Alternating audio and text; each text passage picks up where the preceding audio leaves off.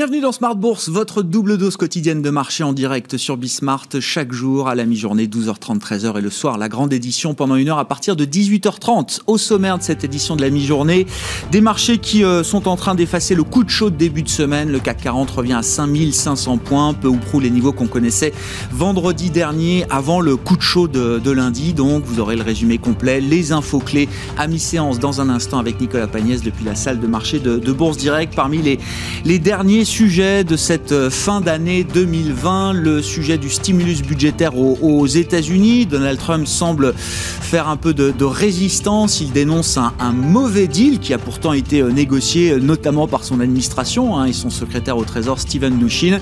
On verra si Donald Trump a encore la capacité d'empêcher ce, deal budgétaire à travers un veto présidentiel. Il semble quand même que la voix du futur ancien président américain soit largement le marché, en tout cas, s'inquiète assez peu d'un veto présidentiel euh, à ce stade. Et puis l'autre sujet, évidemment, permanent, c'est celui du, Brexit. À se demander d'ailleurs si le Brexit, les discussions autour du Brexit et de l'accord commercial entre le Royaume-Uni et l'Union européenne ne nous accompagneront pas encore, au moins pour le début d'année 2021. Ça fait partie, bien sûr, des, des hypothèses.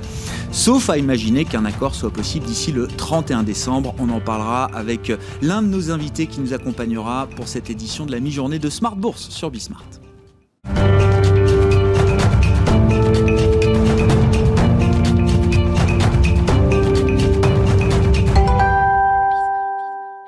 Le CAC 40 de retour à 5500 points avec la petite hausse du jour. Le point complet, c'est avec Nicolas Pagnès depuis la salle de marché de Bourse Direct. Le CAC 40 est toujours dans le vert à la mi-journée. L'indice parisien continue sa progression dans un volume d'échange assez faible, à peine 500 millions d'euros à la mi-journée, euh, et dans un contexte qui invite tout de même les investisseurs à la prudence. Sur le front sanitaire, tout d'abord, la progression de la nouvelle souche de coronavirus au Royaume-Uni inquiète désormais tout le pays.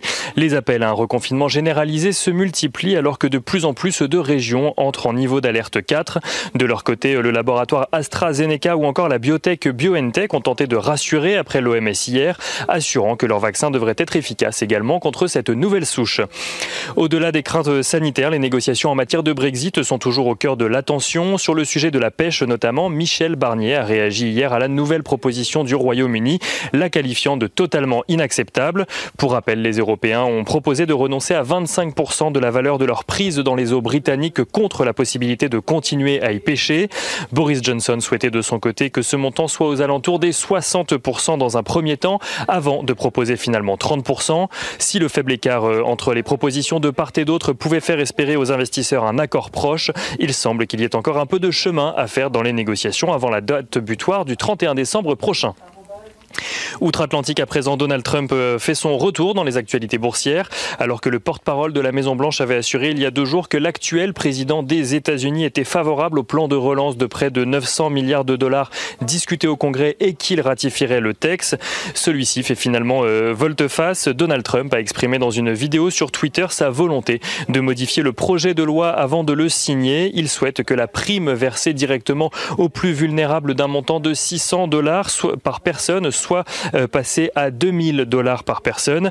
Un blocage qui pourrait bien faire s'envoler les chances de voir le texte adopté en 2020, alors que les financements votés par le Congrès permettent au gouvernement de continuer son activité jusqu'au 29 décembre, avant le fameux shutdown. Un blocage qui fait également craindre à son propre camp qu'il n'ait un effet sur les prochaines élections en janvier dans l'État de Géorgie, qui doivent notamment décider de la majorité au Sénat pour les prochaines années. Côté euh, démocrate, l'accueil vis-à-vis de cette nouvelle demande du président Trump est plutôt favorable, mais à condition qu'il fasse l'objet d'un projet de loi séparé. Et retour à Paris à présent euh, du côté des valeurs. Euh, les plus fortes hausses à la mi-journée sont signées Vinci, Unibail, Rodamco, Westfield, mais encore Airbus, Société Générale, Safran ou Engie. Les plus fortes baisses euh, sont pour Sanofi, Alstom, Michelin ou encore Carrefour. Et on notera en Allemagne que Daimler se prépare à introduire en bourse sa division poids lourd. Et on suivra également euh, cet après-midi les nombreuses statistiques qui sont attendues aux États-Unis, à commencer par les inscriptions hebdomadaires au chômage ainsi que les revenus et dépenses de consommation des ménages. Nicolas Pagnès qui nous accompagne en fil rouge tout au long de la journée sur Bismart depuis la salle de marché de Bourse Directe.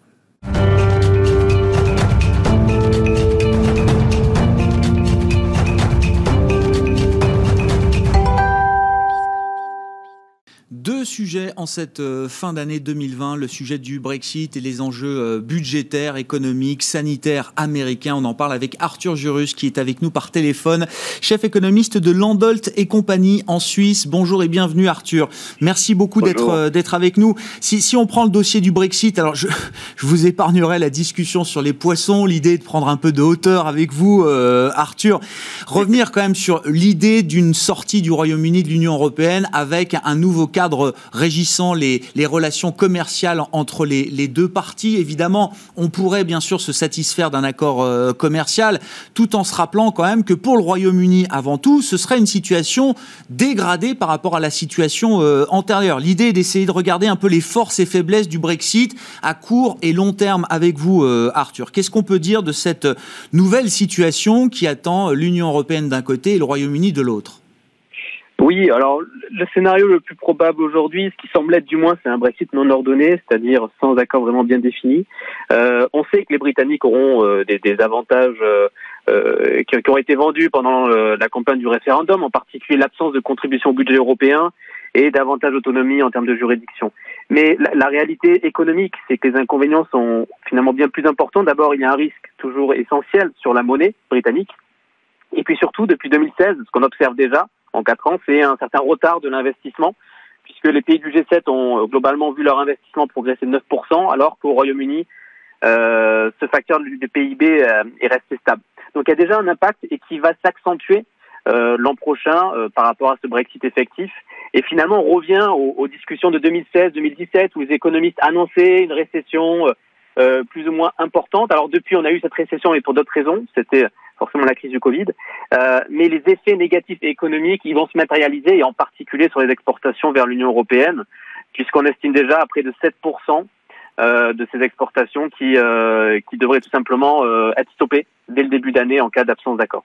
Est-ce que cette dégradation de la réalité économique euh, britannique sur le court terme, euh, Arthur, j'entends, peut être surmontée sur le long terme euh, avec une, stratégie d'une certaine manière qui est celle de faire le, pari du small is better, comme vous dites, Arthur. Est-ce que ça peut fonctionner dans le monde tel qu'il existe aujourd'hui pour le Royaume-Uni? Alors c'est la principale expérience qui, euh, qui intéressante aussi pour les autres pays européens, en particulier les plus petits ou ceux d'Europe de l'Est qui sont souvent réticents aux décisions européennes. Effectivement, l'expérience du, du, petit est peut-être meilleure, euh, s'inscrit parfaitement dans l'environnement économique actuel. On sait qu'il y a une bipolarisation du commerce mondial entre la Chine et les États-Unis. Et la question, c'est comment on se positionne par rapport à cet environnement. Et donc finalement, est-ce que être petit avoir plus de flexibilité pour négocier des accords avec les États-Unis, la Chine. Est-ce que c'est pas mieux plutôt que d'être englué dans euh, dans les institutions européennes et de devoir prendre des décisions euh, euh, consensuelles? Ce que nous apprend l'histoire finalement, et on prend beaucoup plus de recul cette fois-ci. Si on regarde au Moyen Âge, on voyait que l'isolement économique souvent était associé à de la prospérité économique. C'était le cas des régions dans ce qu'était anciennement l'Italie ou l'Allemagne ou les Pays-Bas. Et on sait aussi que certains pays aujourd'hui, comme la Suisse mmh. en particulier, finalement mais bénéficient particulièrement de cette, euh, de cette isolation économique et institutionnelle en étant beaucoup plus flexible, en étant beaucoup plus globalisé finalement que, que des institutions européennes. Voilà. Mais ce qu'on apprend aussi euh, par rapport à cette histoire, c'est qu'au Royaume-Uni, généralement, cette stratégie n'a pas fonctionné. Donc l'expérience du small is better, c'est aussi euh, finalement un pari pour le Royaume-Uni de se dire, ben, on n'a pas réussi dans les années 60 à intégrer l'Union européenne euh, dans le premier wagon, comme tout le monde. On en a pâti pendant 20 ans, hein, jusqu'à euh, demander un prêt au FMI. Et puis on a raté aussi euh, euh, ben le, dans les années 80, le système monétaire européen, on voulait pas l'intégrer. Finalement, on s'est décidé à l'intégrer. On en est ressorti en, en 92. Donc finalement, cette expérience, euh, elle peut être très instructive pour non seulement le Royaume-Uni, mais aussi euh, les, les, plus, les plus petites économies européennes. Est-ce que sur le, le, le, très long terme, j'entends à horizon peut-être d'une dizaine, dizaine d'années, euh, Arthur, est-ce que vous, vous est-ce qu'on peut concevoir que si, si l'expérience du Brexit n'était pas satisfaisante du point de vue britannique, on puisse renverser peut-être le, le euh, cette sortie du Royaume-Uni euh, de, de l'Union européenne? Oui, bah, l'expérience euh, européenne et britannique en fait est jalonnée de ce, de ce genre de, de revirement. Euh, on parlait du traité de Rome en, en 57, euh, le Royaume-Uni ne le signe pas. Finalement, dix ans après, ils, ils veulent à tout prix intégrer le, le marché unique européen.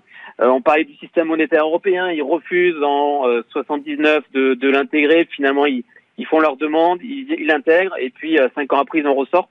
Donc finalement, ce, ce va-et-vient institutionnel entre le Royaume-Uni et l'Union européenne, il, il, est persistant. Et donc un brilliant trend, comme on dit dans les dans dix ans, c'est évidemment un scénario qui semble très loin aujourd'hui, mais euh, mais l'histoire montre que sur des sur une décennie, c'est c'est mm. pas forcément quelque chose de très exotique comme scénario.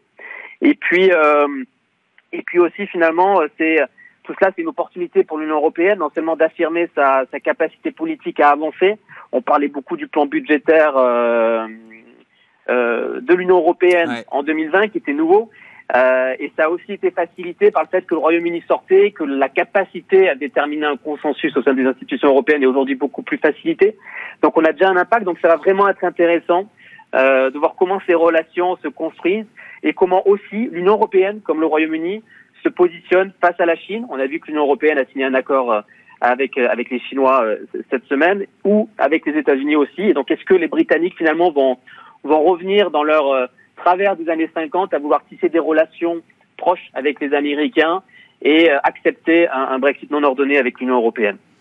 Si, si, on dit un mot du, des sujets américains, euh, euh, Arthur, et, et je, je, vous passe là aussi les derniers effets de manche de Donald Trump pour s'interroger sur euh, les, les, enjeux de la future administration Biden une fois qu'elle sera installée en janvier prochain. Comment est-ce que vous classez justement? Comment est-ce que vous hiérarchisez les enjeux qui attendent le, le futur président américain?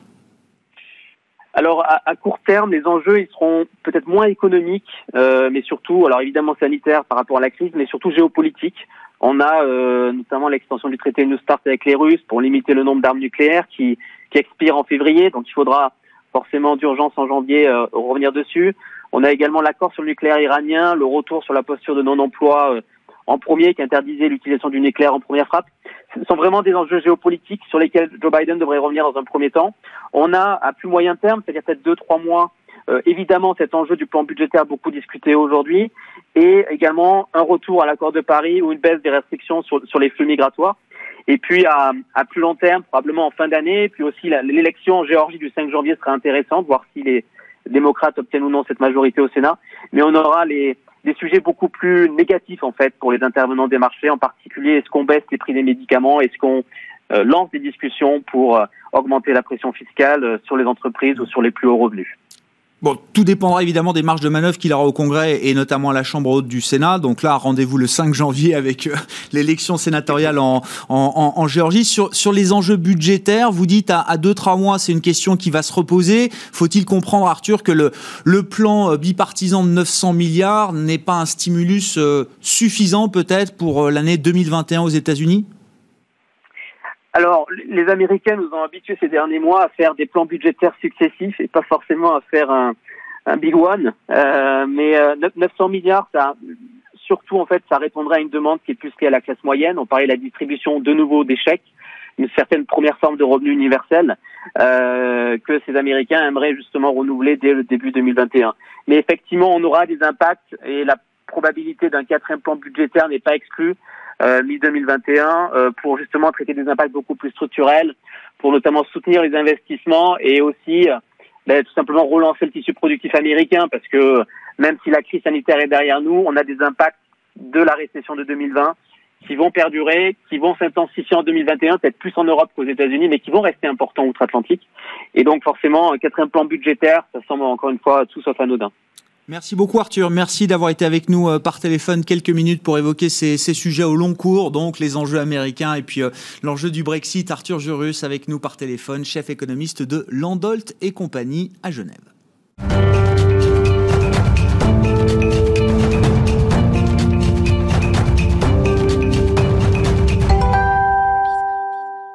Bon, et on revient sur cette année euh, phénoménale, spectaculaire, sur tous les plans et sur le plan des marchés boursiers et financiers notamment, avec Jean-Jacques Oana, qui est à, mes côtés en plateau, le directeur des investissements de Oma Capital. Bonjour et bienvenue euh, Jean-Jacques. Bonjour Grégoire. Je, je crois qu'effectivement, euh, un, un, des phénomènes les plus spectaculaires de l'année, c'est la vitesse à laquelle les marchés financiers, les marchés boursiers ont traversé cette crise qui est encore très présente, bien sûr, dans l'économie réelle et qui n'a sans doute pas fini de, marquer l'économie réelle pendant de nombreux mois, voire de nombreuses années. Mais les marchés, eux, sont passés très vite au travers. Comment est-ce que on, dissèque cette, euh, séquence? Euh, vous parlez d'une déconnexion aujourd'hui, effectivement, entre les marchés euh, financiers et l'économie réelle. Oui, je crois qu'on peut parler de déconnexion, pour pas dire de dissonance totale entre les marchés financiers et l'économie réelle. Et d'ailleurs, ça fait plusieurs années que cette déconnexion euh, dure et s'amplifie. Et euh, justement, il me semble que c'est intéressant de la décrypter euh, dans une perspective euh, euh, de tirer les leçons de cette déconnexion à ce stade pour justement en tirer des leçons sur l'investissement, ce qu'il faut faire en tant qu'investisseur, comment se positionner sur les prochains mois et plus globalement sur les prochaines années par rapport à cette dissonance entre les marchés financiers et l'économie réelle. Est-ce qu'il faut l'accepter durablement ou est-ce qu'il faut s'en inquiéter à tout prix? Euh, alors, il y a deux points de vue et qu'il faut euh, prendre en compte parce que évidemment, euh, il faut rester humble. Et les deux points de vue aujourd'hui sont à étudier. la première chose, c'est que déjà, il faut la quantifier. Et pour pour donner un petit peu de perspective, on a ce qui explique les, les, performances boursières de cette année. Je vais les, un petit peu les rappeler. On est à plus 16% sur le S&P 500, à peu près les mêmes performances depuis le début de l'année sur le Nikkei, donc l'indice japonais et l'indice émergents. Sur les indices européens, on est un petit peu en retrait puisqu'on est à, moins 12% sur le Royaume-Uni, sur le FTSE 600, et à moins 5, moins 6% sur l'Eurostock 50. Mhm. Et puis sur le, Nasdaq, j'allais dire que c'est le marché qui, qui, finalement détient la palme de l'insolence, puisque là, il est à 45% de performance depuis le début de l'année. Euh, et, donc, euh, vous voyez un petit peu euh, les, différentes performances boursières de cette année qui finalement traduiraient qu'on a eu une petite crise économique et que la crise est déjà derrière nous. Et, en fait, en mettant en relation ces performances avec l'économie réelle, on voit qu'il n'en est rien parce que la, première chose, c'est que on a eu une baisse du PIB nominal sur l'économie américaine qui s'est pourtant euh, pas si mal tiré, qui s'en est pas si mal tiré. Je dirais qu'elle est la deuxième à rebondir après l'économie chinoise. Et, eh bien, on a eu euh, une baisse du PIB nominal de 15% euh, à peu près, et c'est trois fois plus que la crise de 2008. Et on a eu des pertes d'emplois qui étaient trois fois plus élevées aussi que la crise de 2008 et, qui n'ont toujours pas récupéré. évidemment, il y a une petite récupération du chômage, mais à peu près la moitié, mais, mais, pas, mais pas la totalité. Et euh, on voit qu'il en est de même qu'en Europe, les plans sociaux euh, s'accumulant aujourd'hui, que la crise économique et sociale semble profonde. Et évidemment qu'il va y avoir une réouverture avec euh, les vaccins, mais malgré cette réouverture, il est peu probable qu'on arrive à, revenir au niveau d'avant assez rapidement euh, en tout cas sur certains pans de l'économie. Ouais. Certains y arriveront plus vite que d'autres, certains secteurs euh, reviendront plus vite que d'autres. À certains secteurs, ils sont déjà ils sont revenus, déjà revenus et, ils ont même été gagnants de cette crise, évidemment. Mais c'est ce qui fait la, la, spécificité de cette crise. Oui, la récession a été très profonde. Alors, on est passé par toutes les lettres de l'alphabet, mais elle a été également très rapide. Ça a duré quelques mois, alors que la récession de 2007-2009, hein, comme la, la date, la réserve fédérale américaine aux États-Unis, a duré, voilà, peut-être 18 mois tout à fait. Euh, Alors, il y a des arguments. Avec des impacts absolument. sectoriels très différents. Tout le monde ne sort pas perdant de cette crise. Bien, sûr, il y a des destructions massives d'emplois, mais pour des secteurs qui étaient peut-être déjà des secteurs à l'agonie, si je puis me permettre. Absolument, absolument. Alors en fait, euh, finalement, euh, euh, cette crise, elle a des, fondamentaux qui sont très particuliers et très spécifiques. Le, premier, la première spécificité, vous l'avez mentionné, c'est la durée du cycle. Alors surtout aux États-Unis, parce qu'aux États-Unis, on est capable de quantifier que finalement cette récession, elle a duré, elle était très profonde je l'ai déjà mentionné, mais elle a duré que 4 mois. Mhm. Normalement, la récession typique américaine, c'est 12 mois, et la récession de 2008, c'était 16 mois. Donc, euh, donc là, on est sur une récession extrêmement rapide, ce qui peut expliquer en fait le rebond euh, euh, des, bourses aussi, aussi rapide. La deuxième explication, et ça vous l'avez mentionné, c'est très important, c'est que ce choc, il est asymétrique.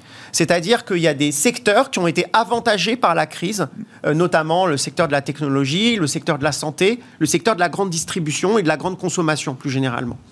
Et si vous avez des entreprises qui sont dans, plusieurs secteurs en même temps, c'est parfait. Vous avez par exemple Amazon, euh, je pense qu'il coche deux cases. Il y a la tech, la distribution, le commerce, il y a tout. Voilà, euh, donc, donc, ça explique aussi qu'il que, y ait certains acteurs qui ont objectivement accélérer leur développement et leur croissance euh, grâce, euh, j'allais dire, grâce à cette crise, malheureusement pour, pour, euh, pour, les autres, mais heureusement pour eux, eh bien, eh bien ça explique aussi la performance boursière différenciée de certains acteurs. Mm.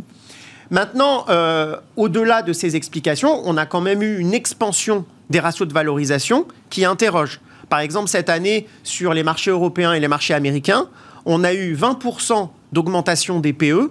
Alors, je prends les, les, c'est-à-dire les, bénéfices anticipés sur 12 mois. Le prix auquel on paye les bénéfices futurs. Hein, c'est ça le ratio euh, PE. Exactement.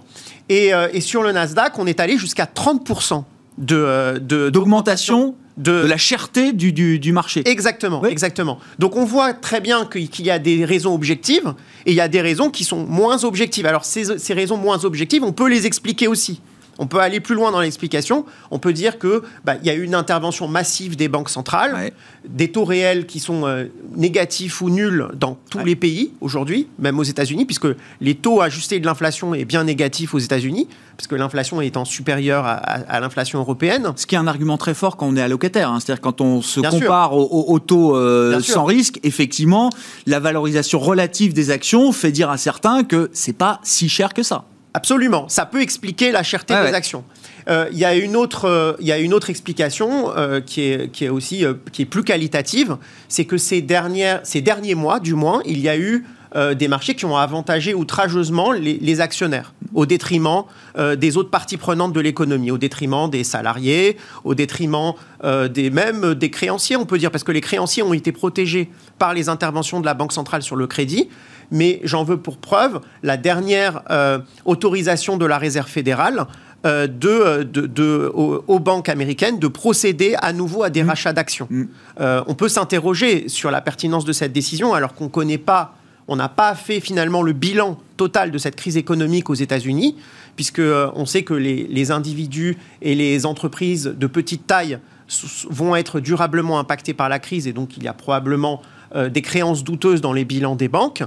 Ces créances douteuses n'ont pas été totalement apurées et donc on peut s'interroger sur la légitimité euh, pour les banques de brûler du cash pour tout de suite racheter leurs titres. Mm. Mais c'est une décision qui, indéniablement, avantage les actionnaires. Euh, et, on voit très bien que la théorie aujourd'hui qui a adoptée par les, les, autorités économiques et notamment les banques centrales, c'est la théorie du ruissellement. C'est-à-dire que, en fait, globalement, on a une économie qui est très financiarisée. Euh, on ne sait pas trop quoi faire au niveau euh, de l'économie réelle. Alors, on a fait des plans de relance. On fait des chèques. Hein. Les plans de relance, oui, on fait des chèques. Donc, finalement, ça a tenu la consommation. Ces chèques ont été centraux aux États-Unis pour expliquer la bonne tenue de la consommation et, notamment euh, du consommateur américain. mais cependant, il n'y a pas vraiment de stratégie organisée de relance. Il n'y a pas de New Deal particulier, peut-être un peu plus en Europe, mais même en Europe, pour l'instant, c'est des plans qui sont qui n'ont pas été encore mis en place, qui n'ont pas été implémentés. Donc aujourd'hui, la stratégie euh, assumée, à mon sens, des banques centrales, c'est la stratégie du ruissellement, c'est-à-dire on favorise l'augmentation des actifs, euh, on reflate les actifs financiers, alors au prix de la création de certaines bulles, on le voit sur différents actifs financiers ou non, d'ailleurs. Euh, euh, et, l'idée, c'est que finalement, cette richesse créée euh, en haut de la société, en haut de l'échelle des revenus, va se déverser dans l'économie réelle, va se ruisseler j'aime bien la, métaphore, j'entends, dans, l'économie réelle. Et c'est une, stratégie qui, pour l'instant, euh, au niveau social n'a pas encore eu ses effets puisque en fait on continue à avoir des plans sociaux. Il n'y a pas de réembauche euh, au niveau de l'économie réelle. Alors il pourrait y en avoir l'année prochaine. Il y, a eu 10, il y, a eu 10, millions de réembauches quand même aux États-Unis. Oui, bien euh, sûr. Jean-Jacques, la Fed, elle met des programmes justement très nouveaux, très novateurs à destination de l'économie réelle, que ce soit les, les petites et moyennes entreprises. Et puis elle finance quand même les chèques du Trésor américain qui sont envoyés aux ménages. bon, Alors, il y, a, les actifs financiers d'un côté. Il y a, aussi. il y a eu des embauche d'emplois d'emplois temporaires qui avaient été euh, euh, qui avaient été euh, dont les entreprises. Il y a 10 millions d'emplois qui n'ont pas été retrouvés. Voilà, voilà. Donc en, fait, on voit que la crise sociale aujourd'hui, elle est très profonde. Et, et, et d'ailleurs, elle touche principalement de la même manière qu'on a un choc asymétrique sur les entreprises et les secteurs, on a un choc asymétrique sur aujourd'hui sur l'échelle des revenus. Hmm. On voit que les hauts revenus ont été plutôt protégés par la crise, les bas revenus ont été très durement touchés. Et c'est les bas salaires, en fait, qui, perdent, qui ont perdu le plus d'emplois. Hmm. Et ça, c'est ce qu'on voit à peu près partout, aux États-Unis et aussi en Europe. Donc, en fait, aujourd'hui, il y a quand même une interrogation majeure, c'est que ces bulles financières vont-elles apporter à moyen terme une prospérité économique? Et ça, c'est un enjeu politique extrêmement important, puisque si cette stratégie ne porte pas ses fruits dans les six prochains mois, c'est une stratégie qui va commencer à être remise en cause euh, dans toutes les sphères de la société. Ça devient un sujet politique. Absolument, absolument. Mais on le voit euh, déjà aujourd'hui. Hein. Absolument. Et, et, donc cette stratégie de ruissellement, elle doit porter ses fruits absolument dans les prochains mois. C'est toujours la même question. quelle est l'alternative? Euh, mieux, vaut une dépression euh, financière pour essayer de favoriser l'économie réelle, Jean-Jacques? Absolument pas. Absolument pas. Mais, mais quand même, la particularité de cette crise par rapport à celle de 2008, c'est que rien n'a été purgé. C'est-à-dire qu'au niveau, de la, cycle. au niveau de la dette privée, aux, États-Unis surtout, au niveau de la dette privée, en, reportant ça par rapport au PIB ou par rapport aux, entreprises, aux bénéfices des entreprises, on est au plus haut. Et le on, on est aujourd'hui un record d'entreprises zombies aux États-Unis, c'est-à-dire qu'ils ne peuvent pas euh, facialement euh, faire face à leurs dettes compte tenu de leurs revenus et compte tenu de leurs de profits générés. Et, et d'autre part, en termes de valorisation, non seulement on n'a rien purgé, mais on est au sommet des valorisations. Ça veut dire, il nous reste deux minutes, hein, mais pour l'investisseur de moyen long terme qui réfléchit effectivement aux grands équilibres euh, financiers et euh, économiques, c'est quoi? Des questions de fiscalité, de, de, de euh, réavantager le salaire et le travail versus le capital? C'est ces sujets-là qui vont marquer peut-être le cadre des prochaines années? Alors déjà, on a un sujet de régulation euh, qui va, qui s'inscrit complètement dans les sujets que vous avez euh, donnés. Et euh, on voit très bien qu'il commence à y avoir des sujets qui sont abordés sur Facebook, sur Amazon, et progressivement qui vont, qui, vont toucher tous les grands, des, des, enfin, tous les grands GAFAM. Et, d'autre part, il y a un sujet de répartition de la richesse qui va forcément être mis sur la table. Mhm. Alors, à quelle échéance, c'est très difficile à voir.